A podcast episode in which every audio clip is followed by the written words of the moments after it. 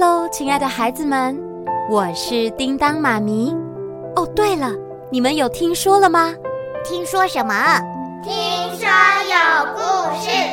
没错，没错，又到了听说有故事的时间喽。那么现在要听什么故事呢？森林保姆瑞博二七第四集。动物安全区，你准备好了吗？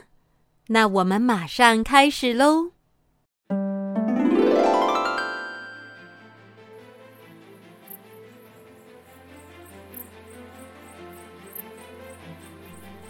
福尔摩沙森林保护区，这天晚上，鸟族的长老领角鸮来拜访瑞博二七，希望他能担任动物们的沟通者。相信，如果动物们能彼此沟通，一定会减少许多纷争。好的，我愿意成为沟通者。瑞博毫不犹豫地答应了。他们还闲聊了一整个晚上。请问长老，你是否知道这片森林有能连上网络的地方吗？啊，什么是网路啊？那是什么品种的路？网路不是路，网路就是把全世界的电脑连接在一起，可以互相分享、传递讯息。啊，这样，哎，我真的没有听过，真是抱歉啊。不用抱歉，你已经告诉我许多这片森林的事情了。不过，如果我有打听到网路的消息，一定会马上告诉你。谢谢长老。在长老离开以后，瑞博打开太阳能板，再次进入机器人特有的休眠模式。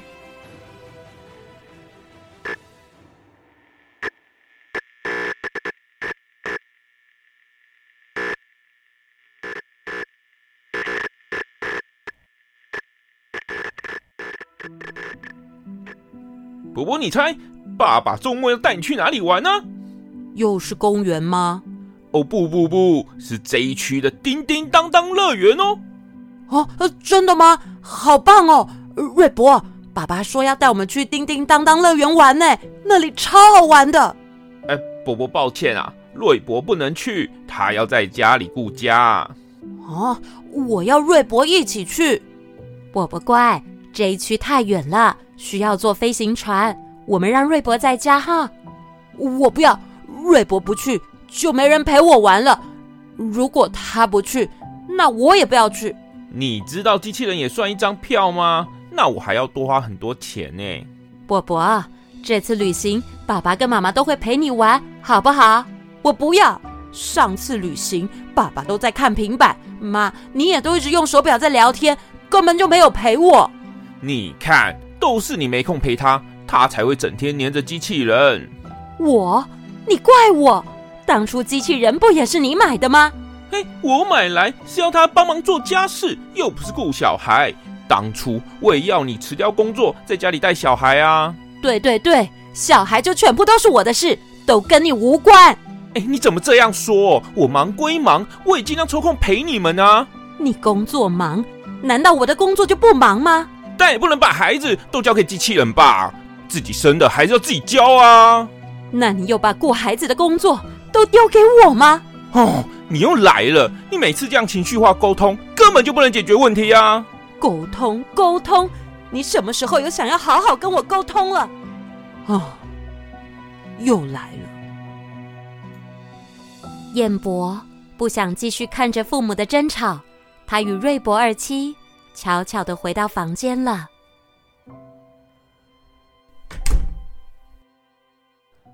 啊，瑞博，爸妈会吵架，是不是因为我的关系呀？波波，作为小孩，要能体会父母的辛劳，他们辛苦养育你，你必须好好孝顺他们才对。啊，请打开 APP 清单。好的。为你显示 APP 清单。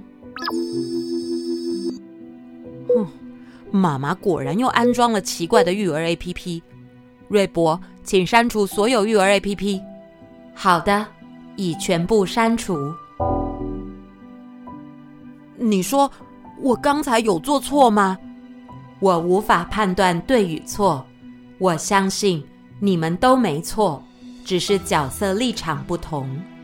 哦，都是他们大人不好。瑞博，你要站在我这边啦。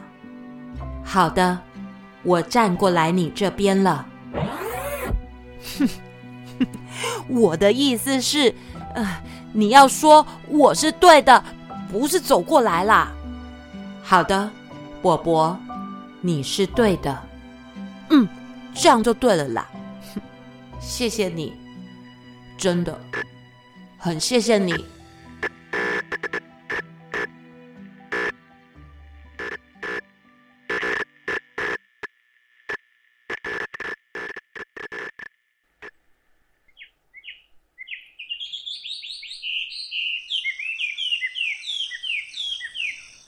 彦博，嗯，我会永远站在你这边。二七，你说的燕博是谁呀？可拉，早安。我是想来听听你昨晚跟鸟族长老聊了什么大事。鸟族长老希望我能成为动物的沟通者。瑞博将昨天晚上跟长老聊天的内容都告诉了可拉。可拉听完，就无奈的摇摇头。沟通者，这听起来就不是个好工作。不过，我更想知道你早上说的燕博是谁呀？我也不明白。每次休眠时，啊，损坏的记忆区就会自动跳出一些画面。你说什么休眠？画面？你指的应该是做梦吧？你看小麦克就知道，他现在一定在做美梦。啊，香蕉，好多好多香蕉，香蕉的滑梯，香蕉山。啊，梦，但我没听过机器人会做梦。不管是什么动物。都会做梦吧？或许，那真的是一场梦。嗯啊，香蕉，你别跑！哦，原来是做梦啊！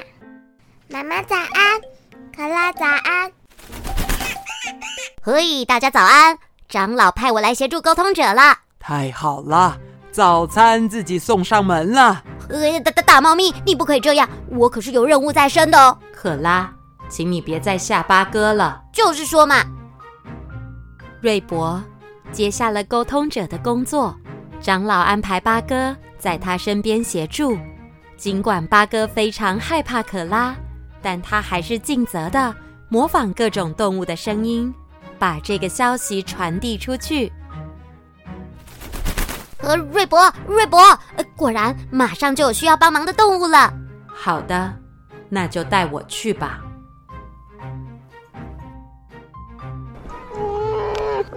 您好，有什么我可以帮忙的地方吗？说话的是一只小黑熊，黑熊的胸口有一道 V 字形白毛，它难过的举着右手看着瑞博。呃，你好。你就是沟通者吗？我我的脚掌好痛哦，你能帮帮我吗？妈妈小心，它是一只黑熊哎！小麦克，你放心，交给我。瑞博二七眼睛发出黄色的光，扫描着小黑熊的前掌。克拉惊讶的站了起来，盯着瑞博看。天哪，你竟然还有这样的本事！好了，我扫描出你的前掌插了一根木刺，那请忍耐一下，我将它拔出来。就麻烦你了。哎呀，呃，哦，拔出来了吗？瑞博顺利的将小黑熊前掌的刺拔起来后，好了，小黑熊试着在地上踩了两下，哦，呃，发现已经不痛了。呃呃，真的不痛了耶！呃，谢谢你，谢谢沟通者，你没事了。太感谢你了，下次我带一些蜂蜜来答谢你。不用客气了。就在小黑熊离开后不久，便陆陆续续有其他动物前来拜访瑞博。有些是出于好奇，想来看看这位沟通者是否真的能传达出不同动物的语言；而有些动物则是有解决不了的问题。可以请食蟹獴不要每次都破坏我的家吗？我只是想找虾子跟螃蟹来吃，又不是故意破坏你的家。你们不要以为整个溪水都是你们水獭的，本来就是我们水獭先来的。你们这样违反了生生不息的法则。沟通者的名号越来越响亮，每天都有不同的动物上门，透过瑞博的翻译与协助沟通，有些动物解决了问题，但还是有不少动物最后吵了起来。黄喉貂，呃，石虎，你们怎么能围捕我们的孩子？危害我们的族群呢？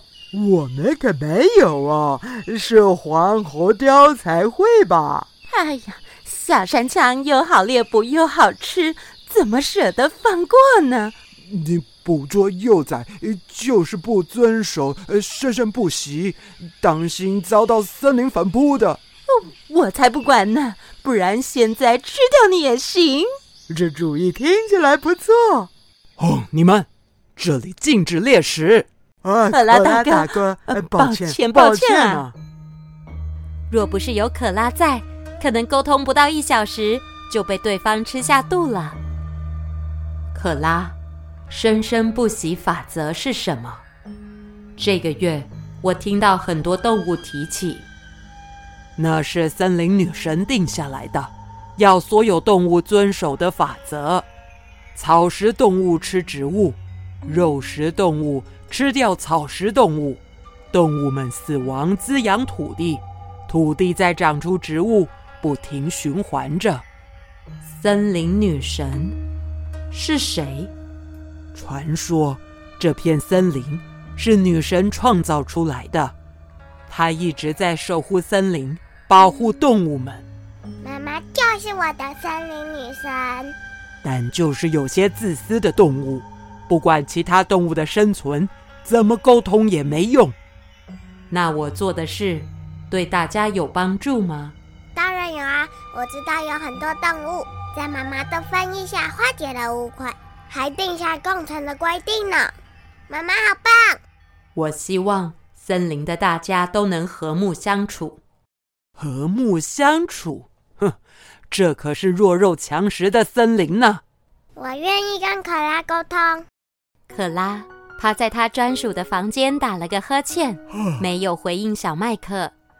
不过，小麦克却跳到可拉的身旁，玩起了他的尾巴。哎，你不要闹！看着这和睦的画面，瑞博突然有了个想法：家能带来和睦，能保护大家，那我就来建造一个大家的家。啊，大家的什么？家，八哥，有什么事吗？请你跟长老商量，能否召集肉食与草食动物的代表？我想跟大家讨论一件事。